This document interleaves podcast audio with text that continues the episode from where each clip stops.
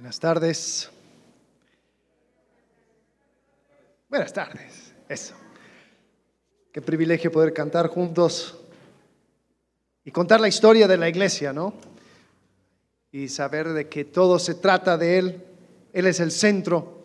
Nosotros cuando llegamos a Cristo, conocemos de Cristo, entramos a su historia eh, y empezamos a vivir esa vida que fue preparado para nosotros y empezamos a vivir como seres humanos de verdad, porque estamos conectados, viviendo como deberíamos, conectados a Dios a través de Jesucristo.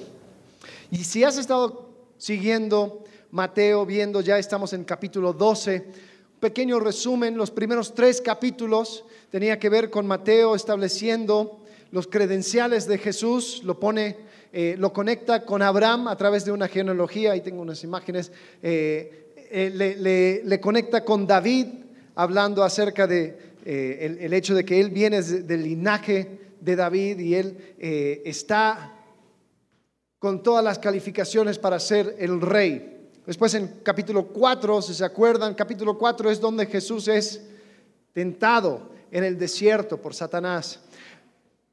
Y él muestra de que él rechaza las tentaciones del diablo, aún así estableciendo sus calificaciones para ser rey. Después empieza a hablar y enseñar como Moisés, dando una ley, incluso diciendo, oísteis que fue dicho, mas yo os digo, en capítulos 5, 6 y 7, nosotros lo conocemos como el Sermón del Monte.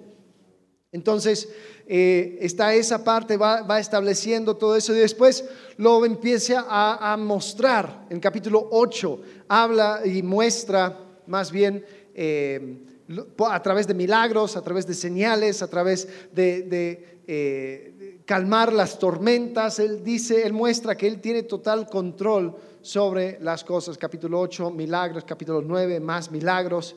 Y después en el capítulo 10, él envía a los discípulos a también hacer lo mismo, a predicar, a hablar. Entonces les encomienda. Después en capítulo 11 comenzamos a ver una cierta resistencia a el ministerio de Jesús. Aquí podemos ver que habían respuestas positivas, respuestas neutrales. Vimos que Juan el Bautista como que empieza a cuestionar, empieza a preguntar, oye, ¿eres tú el Mesías o, empezamos, o, esperamos a otros? Y después definitivamente habían respuestas negativas. Dani nos habló la semana pasada acerca de cuando Jesús en capítulo 12 sale al campo y ellos están recogiendo espigas y comiendo con la mano. Eh, Empieza a haber resistencia, empiezan a preguntar, ¿y, tus discípulos por qué no hacen así? ¿Por qué no hacen así? Eh, ¿Por qué lo hacen el sábado? Y Jesús empieza a mostrar, dice, alguien más, más grande que el templo está aquí. Va a una sinagoga, le sana la mano de un hombre y en vez de celebrar, los fariseos dicen, oye, ¿por qué sanaste un sábado? No deberías de sanar un sábado. Entonces Jesús está encontrando resistencia por todos lados. Ahora vamos a ver la segunda mitad del capítulo 12. Pero quisiera que recordaran el final de capítulo 11. Marcelo habló acerca de esto hace un par de semanas. Después de lamentar las ciudades que habían visto los milagros, que habían visto todo lo que había hecho Jesús y aún así no creyeron, él empieza a denunciar y decir, ay de ti Corazín, ay de ti Bethsaida, y después invita a las personas que le están escuchando diciendo, vengan a mí, todos los que están cansados y cargados, y yo los haré descansar. Tomen mi yugo sobre ustedes y aprendan de mí que soy manso y humilde de corazón, y hallarán descanso para sus almas, porque mi yugo es fácil y mi carga ligera. Entonces, los fariseos, después de que eh, Jesús le sana la mano a este hombre en la sinagoga, y se quejan porque ¿cómo puede ser que Jesús está sanando, sanar? Me imagino que, eh, que es trabajo. Entonces, para, se, frustran porque Jesús anda sanando a la gente. Después del versículo 14 dice, pero cuando los fariseos salieron, hicieron planes contra él para ver cómo lo podían destruir. Algunas otras versiones dicen, a ver cómo le podían asesinar. Ahora, yo no sé de ustedes, pero yo me imagino que eso implica también un poquito de trabajo, ¿no? Eh, planificar el asesinato de una persona, pues yo creo que eso tampoco se permitía el sábado. Pero ahí andaban los fariseos buscando cómo matar a Jesús. Y empezaron a hacer estos planes. Y ahora vamos a entrar a partir del versículo 22, cómo es que continúa esta historia. Pero vamos a enfocarnos en eh, lo que nosotros conocemos como el pecado imperdonable. El pecado imperdonable viene de este pasaje, Mateo capítulo 12. Eh, ¿Han escuchado del pecado imperdonable? ¿Sí? ¿Quién ha escuchado acerca de eso? Pecado imperdonable, algunos de ustedes. Ok, ¿qué será? ¿Qué es? Algunos dicen que es el suicidio. El suicidio es el pecado imperdonable. Otros dicen que es hablar mal acerca del Espíritu Santo. Dice, eso es el pecado imperdonable, puede ser, eso es lo que menciona el texto. Eh, otros dicen que es blasfemia. Y sabes, si estás tomando nota, quiero que anotes esto. Negar a Cristo ante evidencia innegable es imperdonable. Negar a Cristo ante una evidencia que no se puede negar es imperdonable. Deliberadamente rechazar la evidencia de que Jesús es quien dijo ser no tiene perdón. Y vamos a entrar a este tema. Vamos a, vamos a entrar al texto primero, después lo discutimos. Versículo 22 dice, entonces trajeron a Jesús un endemoniado, ciego y mudo, y lo sanó. De manera que el mudo hablaba y veía. Todas las multitudes estaban asombradas y decían, ¿acaso no es este el hijo de David? Pero cuando los fariseos lo oyeron, dijeron, este no expulsa a los demonios, sino por Belcebú, el príncipe de los demonios. Conociendo Jesús sus pensamientos, les dijo, todo reino dividido contra sí mismo es asolado, y toda ciudad o casa dividida contra sí misma no se, mantendrá en pie. Si Satanás expulsa a Satanás, está dividido contra sí mismo. ¿Cómo puede entonces mantenerse en pie su reino? Y si yo expulso los demonios por Belcebú, ¿por quién los expulsa los hijos de ustedes? Por tanto, ellos serán sus jueces. Pero si yo los expulso por el Espíritu de Dios, entonces el reino de Dios ha llegado a ustedes.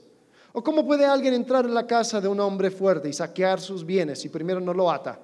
Entonces saqueará su casa.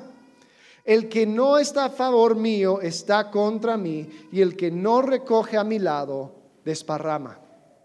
Entonces Jesús está empezando y, muestra lo ilógico que es la acusación de los fariseos. Dicen, ustedes dicen que yo saco a los demonios con el poder del príncipe de los demonios. ¿No saben lo absurdo que es eso? Los demonios, eh, da, un ejemplo, dice, un país dividido contra sí mismo está en guerra civil, pues eso no es fortaleza. Entonces, eso no, no, no tiene sentido. Es más, yo puedo hacer esto porque yo puedo, yo tengo poder sobre Satanás. Dice, es como un hombre fuerte que su, casa es robada, pues primero tienes que atar al hombre fuerte. Dice, yo por lo que estoy haciendo, estoy limitando a Satanás. Yo estoy obrando por medio del Espíritu. Y dice, cuidado, porque si realmente es el Espíritu, entonces el reino de Dios ha llegado a ustedes. Y empieza a usar lenguaje muy drástico, empieza a usar lenguaje muy severo. El que no está a favor mío está contra mí. Y el que no recoge a mi lado desparrama. Jesús ya estaba quedándose harto con los fariseos. Ya no había buena fe. Ellos no querían solamente escuchar para ver qué onda. No, ellos activamente estaban buscando matarle. Y Jesús estaba ya quedándose cansado con tener que dar explicaciones acerca de lo que hacía. Después continúa, dice, por eso les digo, que todo pecado y blasfemia será perdonado a los hombres, pero a la blasfemia contra el Espíritu no será perdonada. Y a cualquiera que diga una palabra contra el Hijo del Hombre se le perdonará, pero al que hable contra el Espíritu Santo no se le perdonará, ni en este siglo, ni en el venidero. Ahora hay muchos, muchas explicaciones acerca de esto de lo que llaman el pecado imperdonable. Eh, hay personas que dicen que era un pecado que era limitado específicamente a personas que vieron con sus ojos a Jesús, que estuvieron eh, en el lugar donde estaba Jesús y atribuyeron sus obras y sus milagros a Satanás. Puede ser.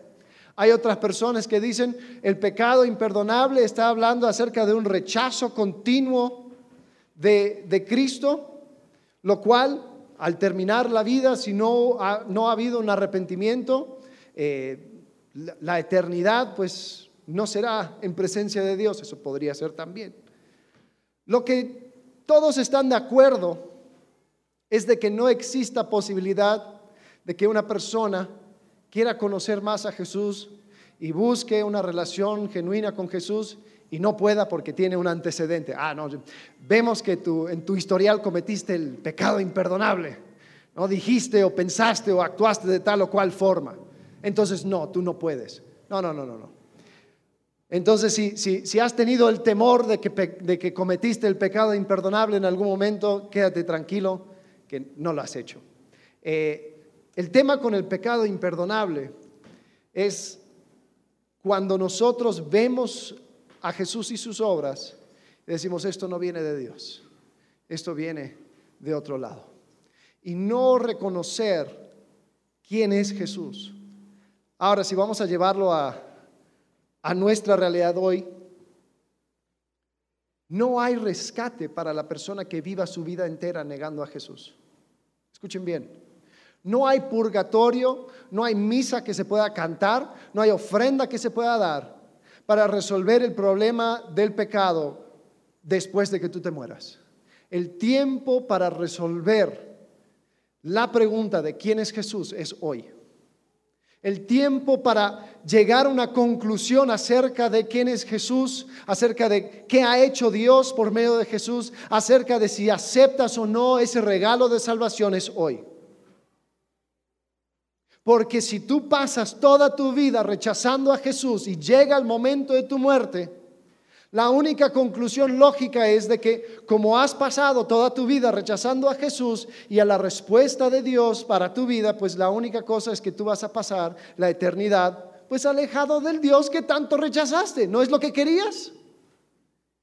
Y eso es lo que puede esperar una persona que rechaza constantemente a Jesús. Entonces, ¿Qué hacemos con la evidencia de Jesús? Vamos a ver lo que han hecho, lo que hicieron los, fariseos y las personas que estaban escuchando a Jesús. ¿Qué hacen con, con esa evidencia? Esa evidencia clara acerca de quién es Jesús. Bueno, primero, algunos lo rechazan. Estos fariseos estaban rechazando lo que estaba delante de sus ojos. Versículo 33 Jesús les condena, dice, ustedes no están hablando simplemente por hablar, lo que ustedes están diciendo está revelando el, estado de su corazón. Porque fíjate lo que dice, dice, o hagan ustedes bueno el árbol y bueno su fruto, o hagan malo el árbol y malo su fruto, porque por el fruto se conoce el árbol. Cámara de víboras, ¿cómo pueden hablar cosas buenas siendo malos? Porque de la abundancia del corazón habla la boca. El hombre bueno de su buen tesoro saca cosas buenas, el hombre malo de su mal tesoro saca cosas malas. Dice, pero yo les digo que toda palabra que hablen los hombres darán cuenta de ella en el día del juicio, porque por tus palabras serás justificado y por tus palabras serás condenado. Los fariseos estaban rechazando la evidencia de la divinidad de Jesús porque era inconveniente para ellos. Ellos ya habían llegado a una conclusión de que Jesús no podía continuar hablando y haciendo las cosas que estaba haciendo, porque atentaba en contra de su poder, atentaba en contra de su fama. La gente le buscaba a los fariseos. La gente veía a los fariseos como, como aquellos que podían dar las respuestas para la espiritualidad. Y aquí llega esta persona y empieza a contradecirles. No, no, no, no, no, no, no.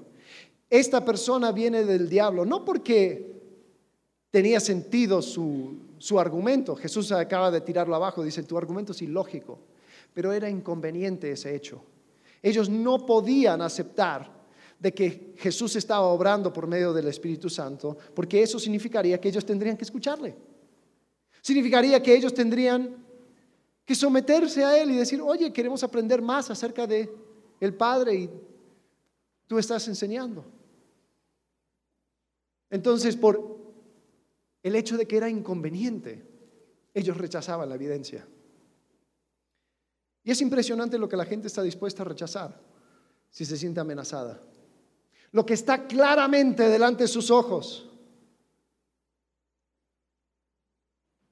Y sabes, hay personas que porque, porque es inconveniente la evidencia, son, están dispuestos a creer lo absurdo antes de creer lo inconveniente.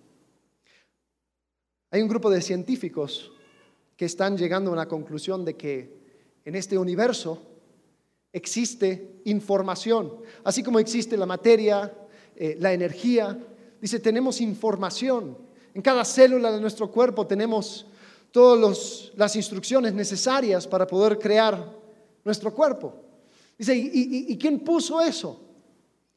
Constantemente están siendo empujados en la dirección de que alguien nos creó, alguien introdujo esa información, porque es demasiado elegante, es demasiado eh, armado, esto no vino al azar.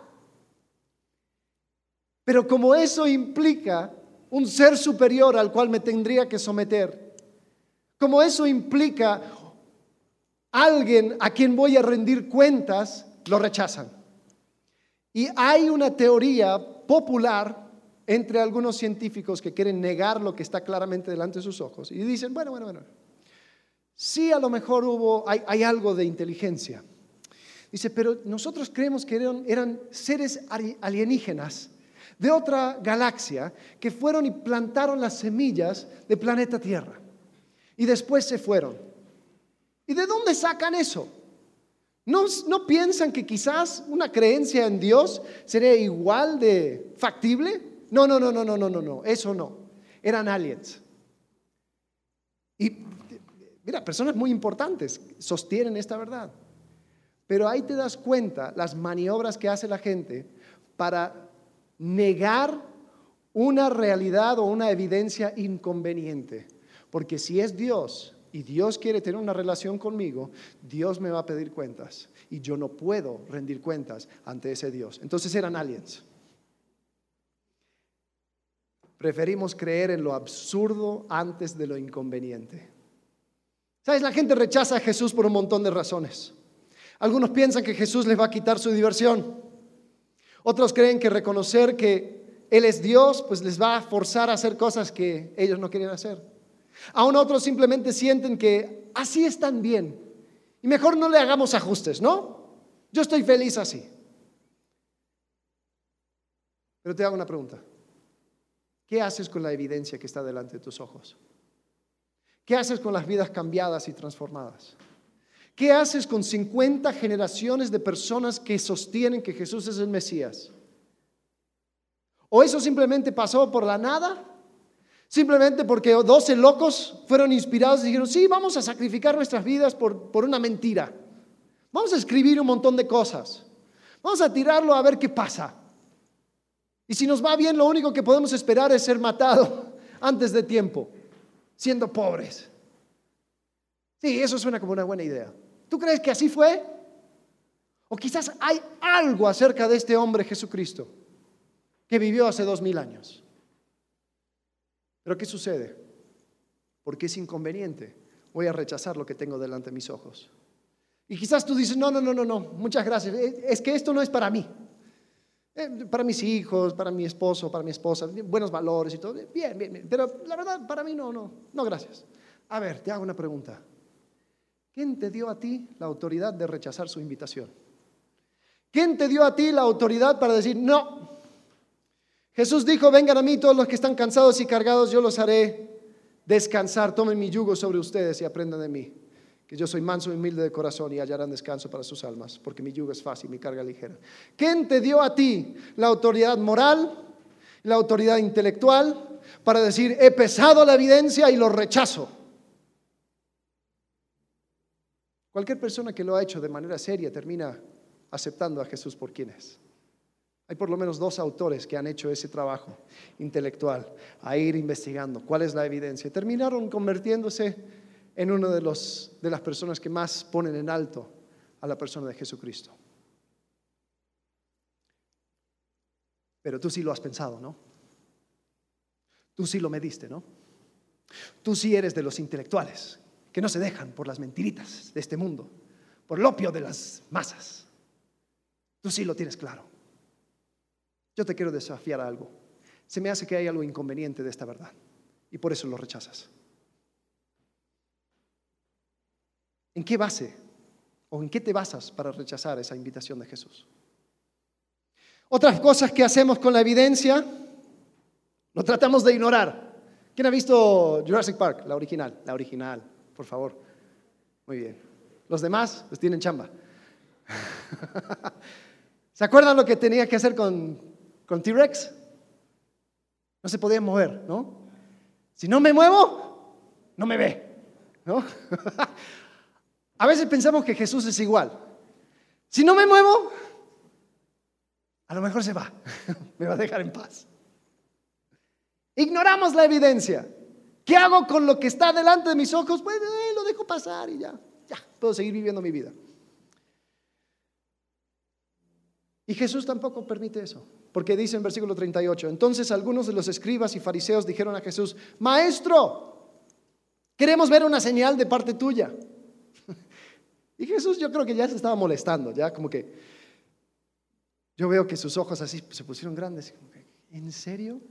Porque dice, una generación perversa y adúltera demanda señal y ninguna señal se le dará, sino la señal de Jonás el profeta. Porque como estuvo Jonás en el vientre del monstruo marino tres días y tres noches, así estará el Hijo del Hombre tres días y tres noches en el corazón de la tierra. Jesús ya se está poniendo loco. Ellos andaba, la audiencia andaba pidiendo una señal. Acaba de hacer un milagro.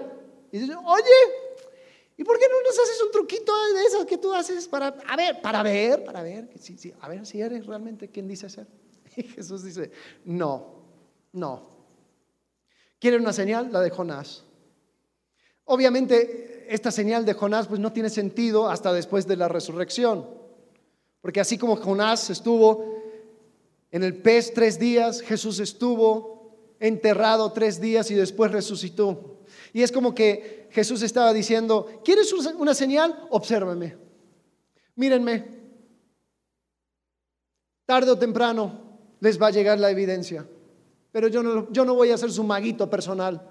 Yo no les voy a hacer truquitos para que ustedes puedan ah, ponerse de juez a, ver, mm, no, yo creo que lo hizo así, lo hizo así. No, no, no. Y Jesús continúa, versículo 41. Dice, los hombres de Nínive se levantarán con esta generación en el juicio y la condenarán, porque ellos se arrepintieron con la predicación de Jonás. Y miren, algo más grande que Jonás está aquí. Ahora, ¿se acuerdan de Jonás? Jonás, si has leído el libro de Jonás, no estoy hablando de las, historietas, los dibujitos animados, no, si has leído, te darás cuenta muy rápido que Jonás fue el peor profeta de todo el Antiguo Testamento. Fue terrible. ¿Se acuerdan? Eh, Dios, Dios le dice, vaya a Nínive. Nínive era la ciudad capital de los asirios, enemigos, odiados de los israelitas. Y Dios le dice, ve a Nínive para predicar un mensaje de arrepentimiento. ¿Y qué hace Jonás? No le hizo caso. ¿Sí lo conoce? Ok. Jonás se va en la otra dirección. Entonces sí, le lleva el pez, la ballena, el monstruo marino, lo que sea. Lo, lleva y después de regreso tiene que ir a, Nínive. Termina yendo a Nínive, pero no quería predicar, no quería hablar. Jonás no quería que se arrepintieran. Entonces, ¿sabes lo que hace Jonás? Predica un mensaje de siete palabras. Él va a Nínive y solamente dice, dentro de 40 días Nínive será arrasada. ¿Y sabes qué? Con eso bastó. Con eso los de Nínive se arrepintieron, eh, buscaron a Dios, quisieron arreglar su camino y, hicieron, y era como que, ¿en serio con eso? Y Jesús está diciendo, los de Nínive, un pueblo pagano, un pueblo que no conocía de nada. Les llegó el peor profeta de todo el Antiguo Testamento, les habló siete palabras y con eso bastó para que se arrepintieran. Aquí llegó el Hijo del Hombre. Aquí vengo haciendo milagros y señales y maravillas. Aquí les doy todo y no les basta. ¿Sabes qué? Los mismos de Nínive te van a acusar. Porque ellos sí. Con Jonás les bastó. Pero ustedes, no, no pasa nada. Después continúa, dice la reina del sur. Se levantará con esta generación en el juicio y la condenará, porque ella vino, desde los confines de la tierra para oír la sabiduría de Salomón. Y miren, algo más grande que Salomón está aquí. Jesús, Jesús está diciendo, esta reina, la reina de Etiopía, escuchó rumores, rumores acerca de la sabiduría de Salomón. Y con eso le bastó para ir y sentarse a los pies de Salomón y reconocer que Dios le había dado a Salomón sabiduría y pudo reconocer la mano de Dios sobre Salomón. Con un rumor le bastó a esta reina. Y aquí llegó alguien mayor que Salomón, el mismo autor de la sabiduría, y no les basta. Cuidado, les va a llegar un juicio. Porque tú pretendes que puedes ignorar la evidencia. Tú pretendes que lo puedes dejar a un lado. Después Jesús continúa y empieza a hablar acerca de demonios. Quiero que presten atención. Es un poco difícil de seguir, pero ahí lo vamos a deshilachar. Dice, cuando el espíritu inmundo sale del hombre, pasa por lugares áridos buscando descanso y no lo halla. Entonces dice, volveré a mi casa de donde salí. Y cuando llega la encuentra desocupada, barrida y arreglada. Entonces va y toma consigo otros siete espíritus más depravados que él, y entrando moran allí. Y el estado final de aquel hombre resulta peor que el primero. Así será también con esta generación perversa. Entonces Jesús empieza a hablar. No es una clase de exorcismo. Está hablando acerca de, las creencias de aquel entonces en cuanto a los demonios. Dice, mira, cuando, un demonio sale de alguien y esa persona no hace nada, dice, entonces le va a ir peor si no hace nada en cuanto a su situación. ¿Y cómo termina? Dice, así será también con esta, ¿están conmigo? Esta generación. Entonces, Él está diciendo, yo estoy aquí y yo estoy trayendo el Espíritu, con el Espíritu estoy trayendo el reino de Dios. Ustedes están viendo la mano de Dios. Yo estoy quitando demonios, estoy sanando. Seguro que estos, estas personas, esa generación, esos judíos, quizás habían escuchado de un primo que fue sanado. Escucharon al mensaje de Jesús, el sermón del monte. Quizás había algún otro familiar que tuvo una interacción con Jesús. Otra persona que haya escuchado la enseñanza y dijo, estoy, estoy impactado, este hombre habla como nadie más. Y hay cambios y está irrumpiendo el reino de Dios en ese lugar y están empezando a ver la, manifestación de Dios ahí. Pero no hace nada. Lo ignoro.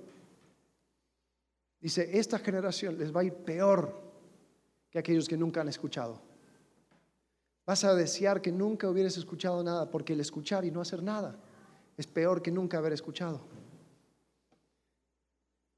Y sabes, a ver, tengo una, fórmula matemática, acompáñenme con esto. Francis Bacon dijo, conocimiento es poder. ¿Han escuchado esa, esa frase? Conocimiento es poder. Ok. El tío Ben, ¿qué dijo el tío Ben? Un gran poder conlleva una gran responsabilidad. Ok, usando la fórmula matemática de la transigencia, Conocimiento es igual a poder. Gran poder conlleva gran responsabilidad. Por lo tanto, conocimiento conlleva una gran responsabilidad. Muy bien. Álgebra, sí lo pasaron. Mayor conocimiento, mayor responsabilidad. Mayor conocimiento, mayor responsabilidad. Jesús dice, los de Nínive no conocían, pero aún así ellos respondieron a lo poco que recibieron. La reina de Etiopía, de Seba, ella no conocía, pero aún así respondió, ustedes, ustedes tienen todo lo necesario para responder. Y la responsabilidad que está sobre ustedes es tan grande que si no hacen nada con esto, ustedes van a desear nunca haber conocido porque en la carga de responsabilidad sobre aquellos que conocen y han visto la evidencia es grande. Es grande. ¿Sabes? Si tú has estado expuesto a enseñanzas a la persona, a la esperanza de Jesús y hasta has disfrutado de los beneficios de tener una comunidad sana que cree en Jesús, de leer y cantar acerca de Jesús y que Jesús, escuchar que Jesús te ama, pero no has entregado tu vida de tal forma que digas, Jesús, no tiene sentido ser leal a nadie más que tú. Tú eres el Dios y Salvador que yo necesito. Si no has tomado ese paso, quiero decir algo. Vas a desear nunca haber escuchado acerca de Jesús. Porque la responsabilidad que cae sobre ti al ser expuesto a la evidencia semana tras semana sin hacer nada es grande. y negar a Cristo ante evidencia innegable, eso es imperdonable. Yo tengo un peso en mi corazón muy grande por aquellos que se sientan cada semana y escuchan y escuchan y escuchan y crecen en conocimiento, conocimiento, conocimiento, pero no hacen nada porque han, han llegado a la conclusión de que tomar un paso sería muy inconveniente para ellos de que tomar un paso en esta dirección de entregar su vida a Jesucristo va a implicar muchas cosas. Tengo un peso muy grande en mi corazón por aquellas personas porque la única cosa que están acumulando es responsabilidad. Y yo creo que en la eternidad una de las preguntas que Dios va a hacer es, ¿qué has hecho con mi hijo? ¿Qué has hecho con mi hijo Jesucristo? Te lo mandé. Mi iglesia, que estuvo, que te enseñó, que te mostró. ¿Qué has hecho? ¿Qué has hecho con el Espíritu Santo?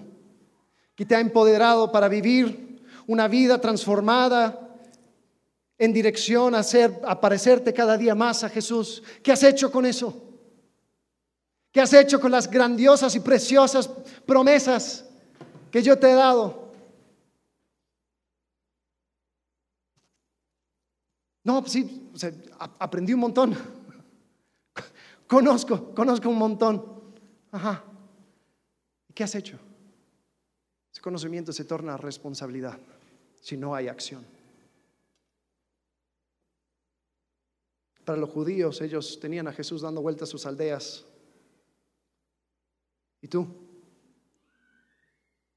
¿Qué conoces acerca de Jesús? ¿Quién es Jesús para ti?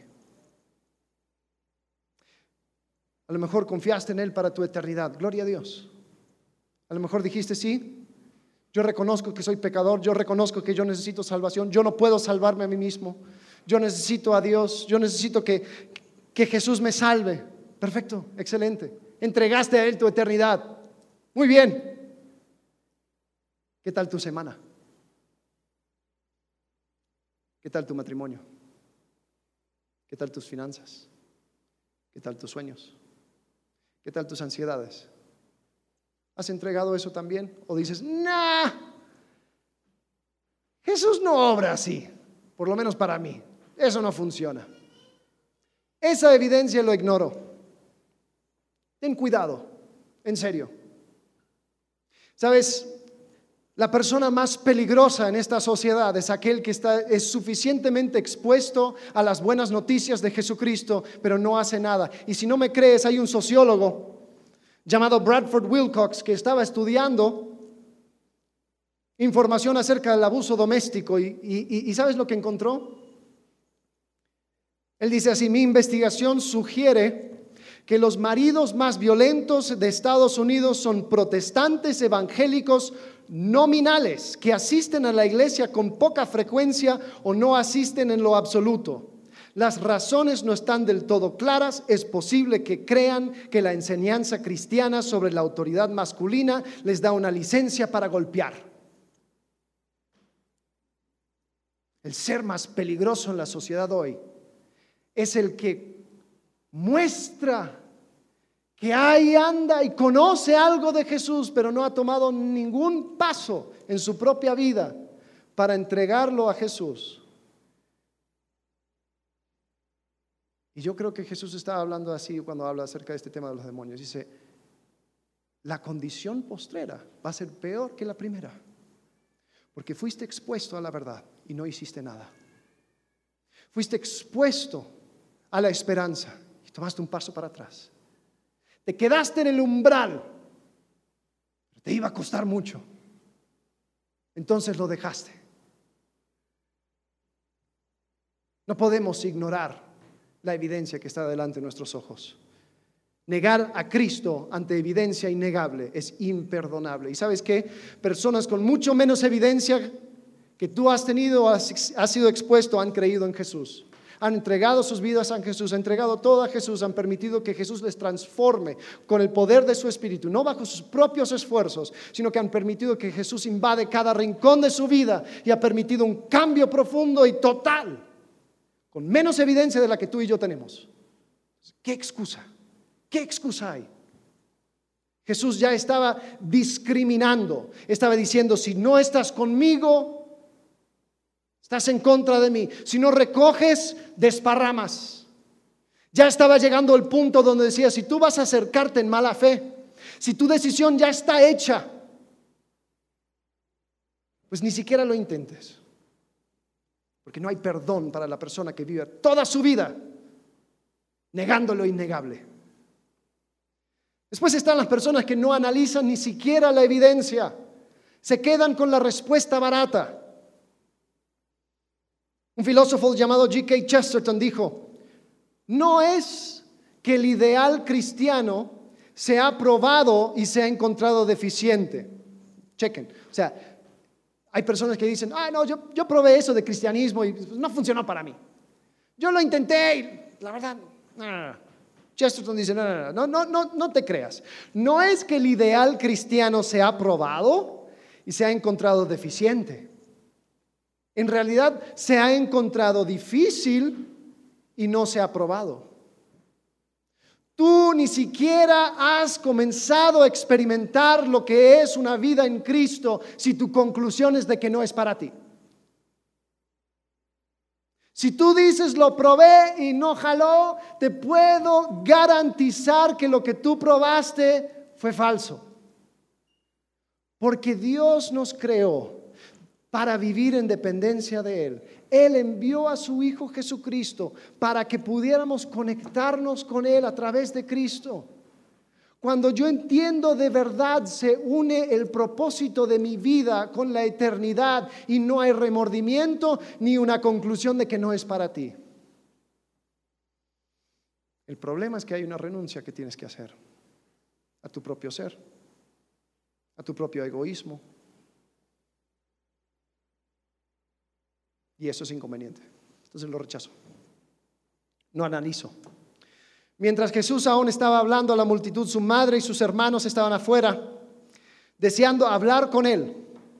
Y alguien le dijo, tu madre y tus hermanos están afuera y te quieren hablar. Pero Jesús respondió al que le informó, ¿quién es mi madre? ¿Y quiénes son mis hermanos? Extendiendo la mano hacia sus discípulos, dijo, miren, aquí está mi madre y mis hermanos. Porque cualquiera que hace la voluntad de mi Padre, que está en los cielos, ese es mi hermano y mi hermana y mi madre. Ahora Jesús aquí raya con faltarle respeto a su familia. ¿Cómo no iba a salir a hablar con ellos? ¿Cómo no iba a hablar con la Santa Virgen? Y Jesús dice, no, yo no voy a jugar ese juego. ¿Dónde estaba su familia? Afuera. ¿Dónde quería que Jesús? ¿Dónde querían hablar con Jesús? Afuera. ¿Por qué no entraron? Ah, Jesús. Cuando, cuando, las personas te llaman así, es como que, a ver, te quiero aquí. Es como que la familia, en, Marcos capítulo 3 nos da un poco más de luz, dice que, que la familia pensaba que estaba fuera de sí, que estaba loco. Ya estaba alborotando Jesús a la, sociedad, ya estaba causando problemas. Y la familia quería un Jesús que se portara muy bien, por favor, no causes problemas para nosotros. Jesús, ven, ya, cálmale, bájale, por favor. Y Jesús dice, no, yo no soy tu perrito de falda. Yo no voy a jugar tu juego. Yo no voy a ser el Mesías que tú esperas. Ahora, si quieres, entra, escucha. Pero tú quieres ser parte del círculo íntimo. El círculo íntimo son aquellos que hacen la voluntad de mi Padre. Eso es mi familia. Eso es mi círculo íntimo. Aquí no hay palanca para familiares. Aquí no hay... Eh, aquí, aquí no se heredan puestos, ¿no? Hay personas que dicen, ah, mis abuelos eran cristianos, yo, mi papá fue cristiano, entonces yo obviamente soy cristiano. No, no, no, para. Aquí no se heredan puestos. Si tú has tenido un encuentro con Jesús, si tú has reconocido que Él es tu Salvador, bien. Pero ¿quién es mi madre? ¿Quién es mi padre? ¿Quiénes son mi familia? Son aquellos que hacen la voluntad del Padre. Tú tienes que analizar la evidencia. Tú tienes que llegar a una conclusión. A mí no me importa lo que creyó tu padre.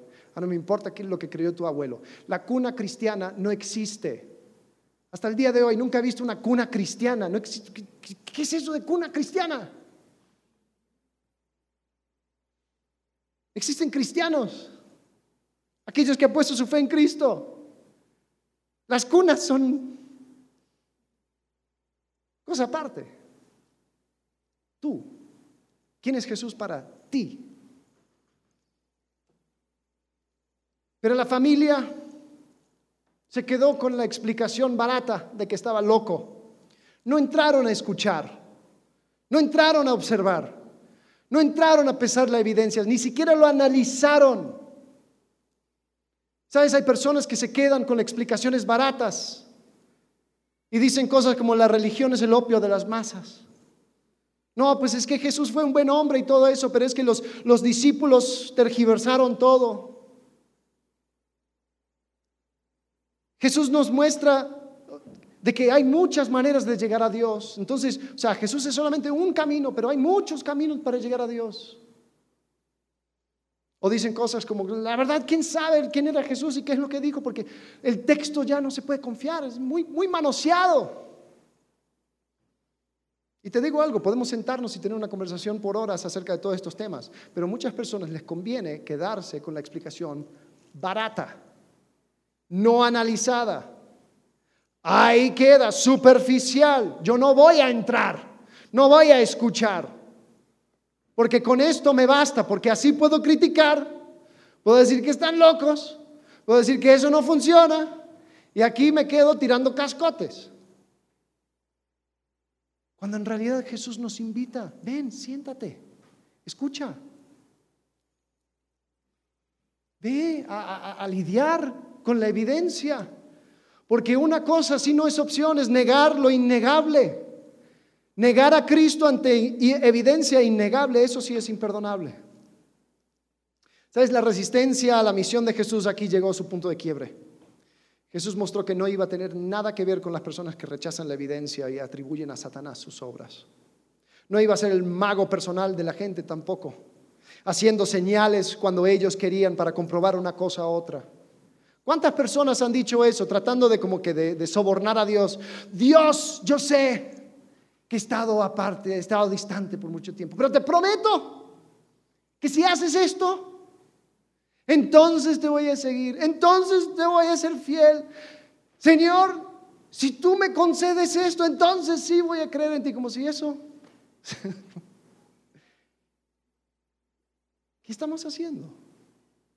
Tú ya tienes suficiente evidencia para tomar una decisión. Tú ya tienes todo lo que necesitas para vivir una vida transformada. Porque es el poder del Espíritu Santo, no es tu propio poder. ¿Qué esperas?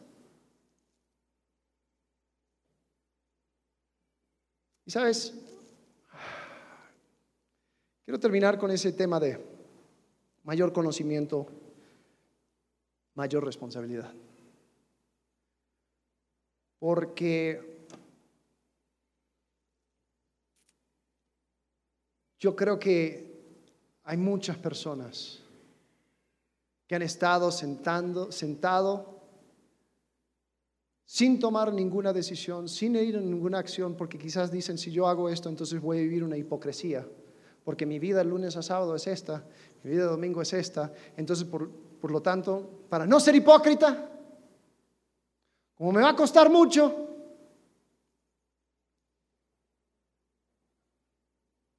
y yo te quiero invitar a que peses la evidencia de acerca de quién es Jesús. Y que en base a lo que sabes, tomes una decisión. Eso es un acto de fe. Es un acto de fe no solamente para tu eternidad, sino que es un acto de fe. Confiar en Jesús para tu día a día. Confiar que Jesús puede sanar esa herida que tú tienes. Confiar en que Jesús puede hacer aquella cosa que te hace falta. Creer que Jesús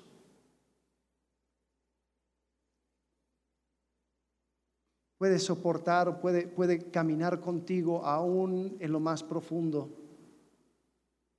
Hay gente que dice, no, no, no, yo, yo no le puedo decir la verdad a mi pareja porque si ella supiera la verdad, si él supiera la verdad, pues entonces, no, no, sería tremendo.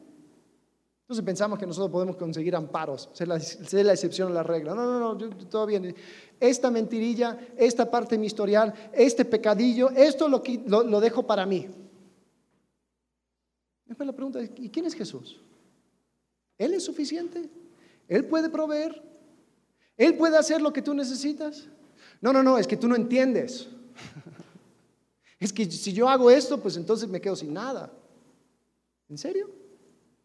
¿Y así es la vida abundante que prometió Jesús?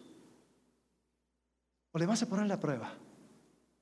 Vas a decir, ¿sabes qué, Jesús? Si tú eres quien dice ser, entonces yo necesito que tú actúes. En Malaquías Dios dice, ponme entonces a prueba. A ver si no les abro las ventanas del cielo. A ver si no hago, si no reacciono. Pero si ustedes no van a tomar un paso, ahí queda. ¿Sabes? La otra pregunta es, ¿qué estamos mostrando como iglesia al mundo? ¿Estamos mostrando un Jesús aguado?